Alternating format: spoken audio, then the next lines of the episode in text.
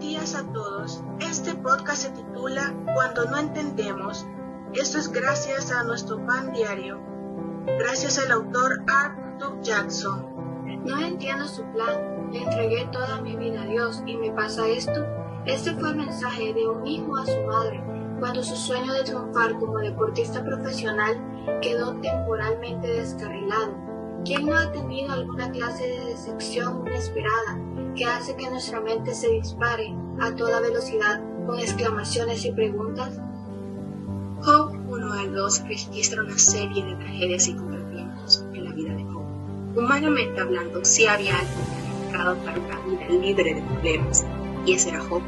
Y era este hombre perfecto, recto y temeroso de Dios y apartado mal.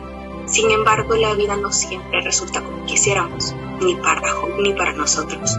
Cuando su esposa le aconsejó, maldice a Dios y muérete, las palabras de Job para ella fueron sabias, instructivas y adecuadas también para nosotros cuando suceden cosas grandes o pequeñas. ¿Qué preferiríamos enfrentar? ¿Recibiremos de Dios el bien y el mal no lo recibiríamos? En todo esto no pecó Job con sus labios. Con la fuerza de Dios, que nuestra confianza y veneración por Él permanezca firme cuando no podamos entender cómo está obrando en las épocas difíciles de la vida. Logramos ver cómo nuestra humanidad no logra entender muchas veces el propósito de Dios en nuestras vidas.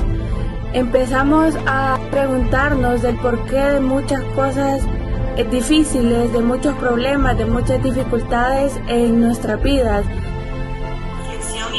Tenemos. Padre, ayúdame a confiar en ti y a honrarte cuando no pueda ver tu mano o entender tus palabras. ¿Cuándo ha sido probada tu fe en Dios? ¿Qué ha usado Él en circunstancias difíciles para ayudarte a que tu veneración por Él permanezca intacta? Muchas veces cuando no entendemos algo, no significa que Dios Todopoderoso no pueda hacerlo en nuestras vidas.